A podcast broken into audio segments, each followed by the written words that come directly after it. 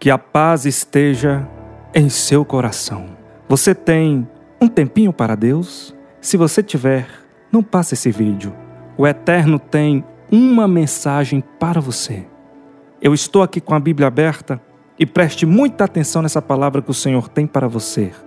Jeremias, capítulo 31, versículo 3. Há muito tempo que o Senhor me apareceu, dizendo: Com amor eterno eu te amei.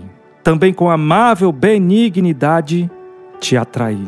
O Senhor está dizendo que com amável benignidade te atraiu até aqui, para que você receba dele uma palavra de amor, para que você entenda o propósito dele na sua vida. E a coisa mais linda desse momento, mais maravilhosa, é que o Senhor começa esse versículo nos dizendo: Com amor eterno eu te amei.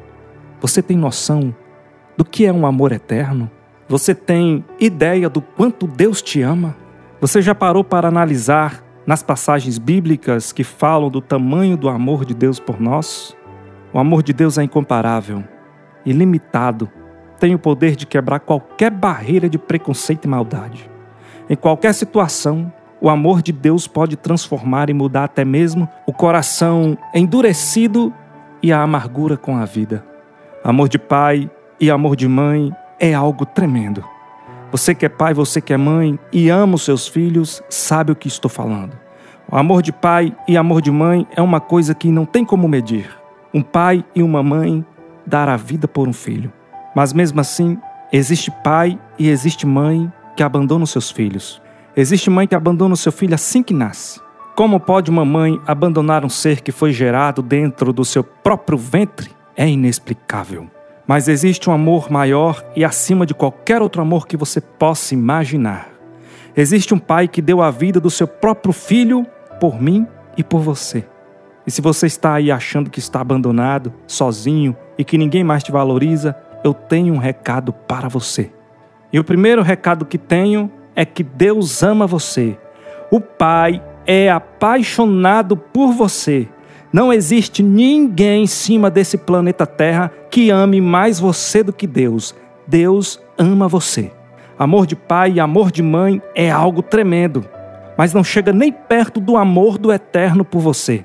Mas o que eu quero te dizer é que o amor de Deus é incomparável. O amor de Deus é algo incomparável. Ainda que você não tenha amor de pai, nem amor de mãe, a Bíblia vai nos dizer que, todavia, o Senhor te acolhe. Por mais que você seja abandonado por pai, por mãe, pela sociedade, por todos, o Eterno, Ele é tão bom que Ele te acolhe, porque Ele te ama, porque Ele te amou primeiro. Antes mesmo de você ser gerado, Ele já te conhecia e já te amava. Possa ser que há muito tempo você não escute isso, mas você é muito amado. Você é muito amada. Você é amada, você é amado com um amor que não existe em nenhum outro lugar em cima dessa terra. Você é extremamente amado pelo Eterno. Deixa esse amor tomar conta da sua vida.